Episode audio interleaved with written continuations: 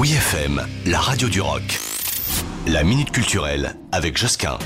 Le musée du Louvre, à Paris donc, présente Les Choses. C'est une exposition qui propose une vision nouvelle d'un genre longtemps considéré comme mineur et dont l'intitulé en français n'est pas sans poser question, la nature morte.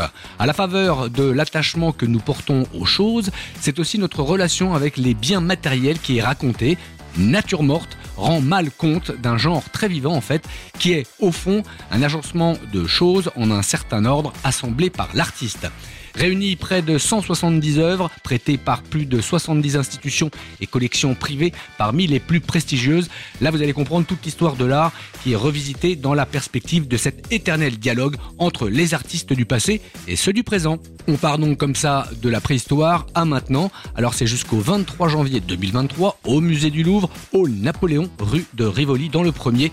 Voilà une bonne chose à faire. Retrouvez la Minute Culturelle sur wfm.fr.